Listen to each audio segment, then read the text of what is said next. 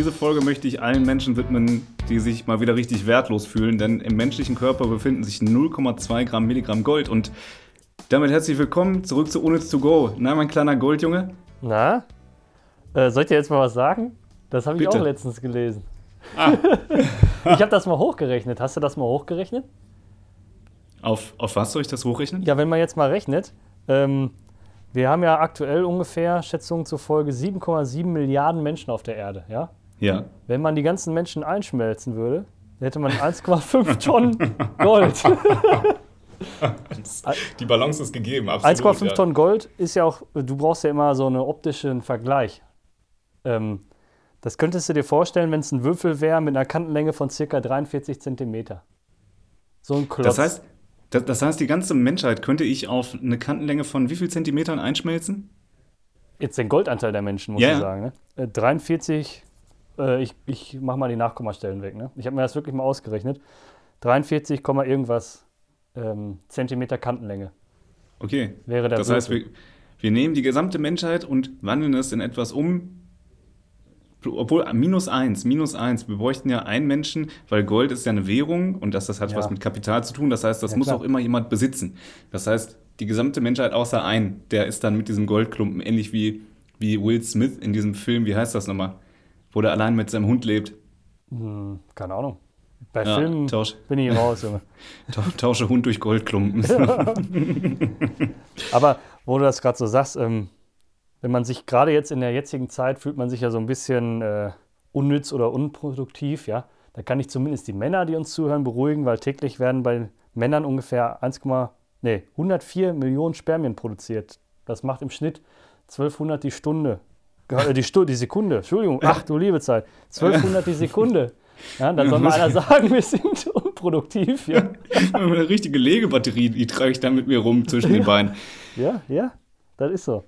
Ja, wo wir gerade, wo wir gerade wieder bei der Männer-Frauen-Thematik sind. Äh, es gibt in, in Memphis gibt es ein Gesetz, äh, das wird allerdings nicht mehr angewendet, aber rein, rein rechtlich dürfen Frauen da nur Auto fahren, wenn ein Mann mit einer roten Flagge schwenkend vor dem Auto herläuft, um andere Fußgänger zu warnen, dass da eine Frau kommt. Ist das asozial? Sag mal, ey. Wie sexistisch. Oh Gott. Kaum. Kaum. Und, und wo wir gerade beim Thema Fahren sind, das ist jetzt ja. Äh, ja halb so witzig, aber dieses auf Halbmast setzen, das fand ich ganz interessant. Eine Fahne auf Halbmast setzen bedeutet, sie um ihre eigene Höhe zu reduzieren. Das heißt gar nicht auf die Hälfte der Fahnenstange, sondern einfach nur quasi das obere Ende der Fahne, wenn sie auf Halbmast ist, ist dann da, wo vorher das untere Ende war. Okay. Ah. Also das heißt, wenn man, wenn man ähm, die Fahne vorher bis oben hingezogen hat, dann einfach nur eine Fahnenbreite weiter nach unten. Richtig. Das wäre rein, ja, äh, Fahnen-normtechnisch die richtige Halbmastposition. Ja, lustig. Also Halbmast äh, hat, da dachte ich, war selbsterklärend, aber man lernt ja nicht aus, ne? Mhm. Dafür sind wir da. Ja, stimmt. Da muss man sich auch mal selber oft genug dran erinnern, ja, dass wir genau diesen Auftrag haben. Aber selber in die Hose pissen, ja, damit man Genau. spüren, dass man noch lebt. Richtig, ja. Pass mal auf, eine witzige Sache habe ich rausgefunden. Ähm, Kriege ich jetzt die Kurve nicht richtig, aber ich erzähle es einfach. Ähm, so eine Barbie-Puppe. Ist ja jedem ein Begriff und man kennt die, ne? Mhm. Ähm, wenn man die im Maßstab auf 1,75, was ja ungefähr so ein, ja, eine etwas größere Model-ähnliche Frau wäre, äh, vergrößern würde, was denkst du, was, was hätte die für Maße? Das weiß ich nicht, aber Frauen unter 1,75 kann ich generell schon mal nicht ernst nehmen. Ähm, So, das ist Kein total, total, warte, hier. ich beantworte sofort deine Frage, aber das ist total das Mediending geworden irgendwie. Männer, kleine Männer-Shaming, das ist total das Ding geworden. Das ist total in Ordnung. Kleine Männer, auf denen rumhacken, ist in Ordnung. Okay. Ähm, was hätte die für Maße? Hm? Das ist eine gute Frage. Die hätte, glaube ich, nicht 90, 60, 90. okay, dann das, das löse ich gleich auf. Dann sag mir mal deiner Schätzung zufolge, was die für eine Schuhgröße hätte. Boah, schwierig. Also nochmal zur Oberweite zurück. Ich glaube, die hätte so, so gute, also unter 100, ich sag mal so 95, 98. Die Taille ist sehr schmal, aber ich habe halt auch keine Ahnung, wie viel 60 ist in Relation. Hm. Deshalb würde ich, ich glaube, ich würde dir eine 55 geben, also ein 98, 55 und Becken ist, glaube ich, auf 80. Okay, also dann löse ich jetzt mal auf, ja. Also das wäre dann ungefähr 99, 46, 84. Ja, guck, die Tendenz war richtig. Ja. Und die Schuhgröße wäre 34. Okay. Äh, bisschen unproportional, ne? Ist, Bei- bei muss ja aufpassen, dass er nicht umfällt. Ja, keine Ahnung. Also bei einer Frau von 1,75 Größe äh, ist es, glaube ich, untypisch 34 zu haben in der Schuhgröße. Ja. Finde ich auch, aber du kannst dann halt mega günstig immer Kinderschuhe einkaufen gehen. Ja, aber was willst du hier von Paw Patrol oder was? Nein, du kriegst ja. Stell dir mal vor, datest du so eine Perle und die hat einfach so, äh, so, so diese Toy Story Schuhe an. Du machst es doch, du machst es bei Daten wie ein Ei, ne? Du wirfst dich in Schale. Wie ein Ei, nicht wie äh, eine. Ah, komm. Hm. Du bist zu doof. Okay. Ja. Ja. pass auf, pass auf. Alle Säugetiere, die mehr als drei Kilogramm wiegen, brauchen gleich lang zum Pinkeln. Ungefähr 21 Sekunden. Das ist wirklich sehr unnütz. Ja, total. Das heißt, für euch, für euch da draußen, ihr könnt euch den Mist denken, ich piss genauso lange wie mein Hund. Also mein weiblicher Hund. Männliche Hunde markieren ja. Oder weiß nicht, wenn du das nächste Mal. Bist du ein Sitz- oder ein Stehpisser? Ist das ein Outing? Ja. Aber ich sitze, da ich mein eigenes Toil äh, Toilettchen auch pflegen muss, äh, Ja. sitze ich. Ne? Genau. Also ich würde jetzt ja. nicht sitzen am Bahnhof oder so, da bin ich schon froh, gesegnet zu sein, äh, die Option zu haben, auch im Stehen zu pinkeln.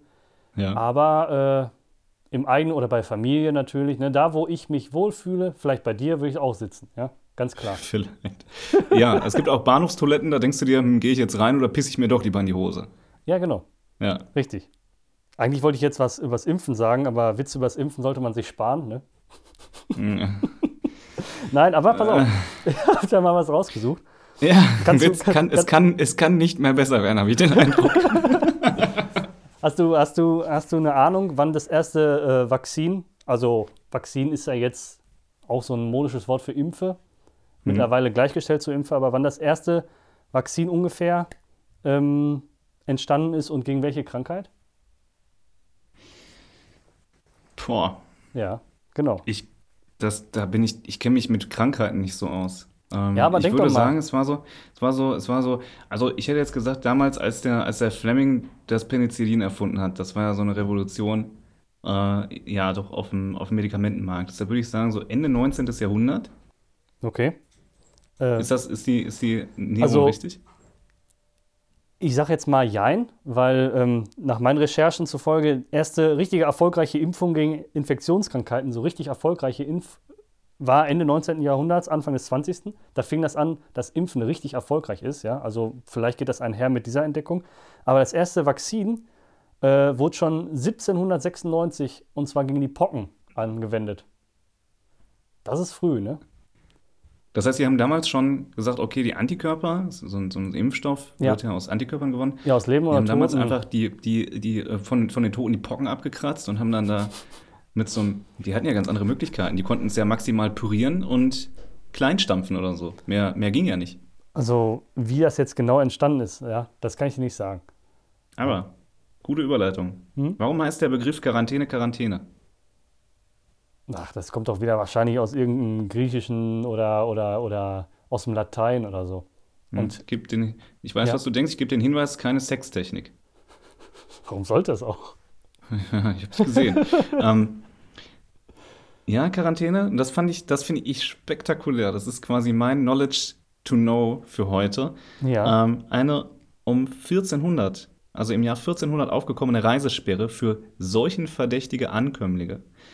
Da hat Venedig es verboten, in den Hafen einzufahren, wenn nicht vorher eine 40-tägige Quarantäne eingehalten Mhm. wurde. Ja, Okay. und in Italien nannte man das eben Quaranta Giorni, 40 Tage, und daher kommt dieses, dieser Begriff Quarantäne. Das heißt, wenn du quasi als, als Ausländer mit dem Schiff kommen wolltest zur Seuchenzeit, musstest du erstmal 40 Tage dort bleiben. Und daraus hat Okay. sich dann eben der Begriff Quarantäne entwickelt, wegen Carenta, Caranta, keine Ahnung. Garanta Karatata. Ja, Richtig, interessant. genau. Interessant. Hm? Das wusste ich nicht. Also ich hätte jetzt, wie gesagt, ich ging davon aus, dass das wieder aus irgendeinem Lateinischen für Abschotten kommt oder was weiß ich, ne? Das ist ja immer so klassisch.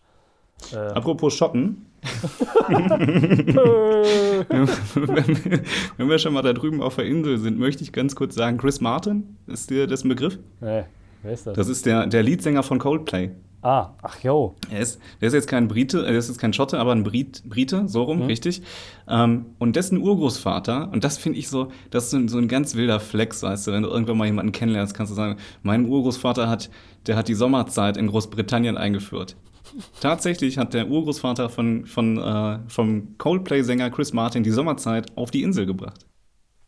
Ja, danke schön an der Stelle, ja. Ja, dass ich mhm. das jedes Jahr vergesse, rechtzeitig meine Uhren umzustellen. ja, das nächste Coldplay-Lied im Radio wird dich daran erinnern. Ja, das schalte ich dann weg, weil die Zeit ist nicht mehr dafür da. Aber wo du gerade auf der Insel bist, ne? Ähm, kennst du den Earl of Sandwich? Das ist nee. quasi der Entdecker des, des Sandwiches, ja. also das Sandwich, das Sandwich heißt Sandwich, weil der Earl of Sandwich, das ist wohl irgendwie, weiß ich nicht, so ein, so eine, ne, so ein Bereich in England, sei jetzt aber mal, ne?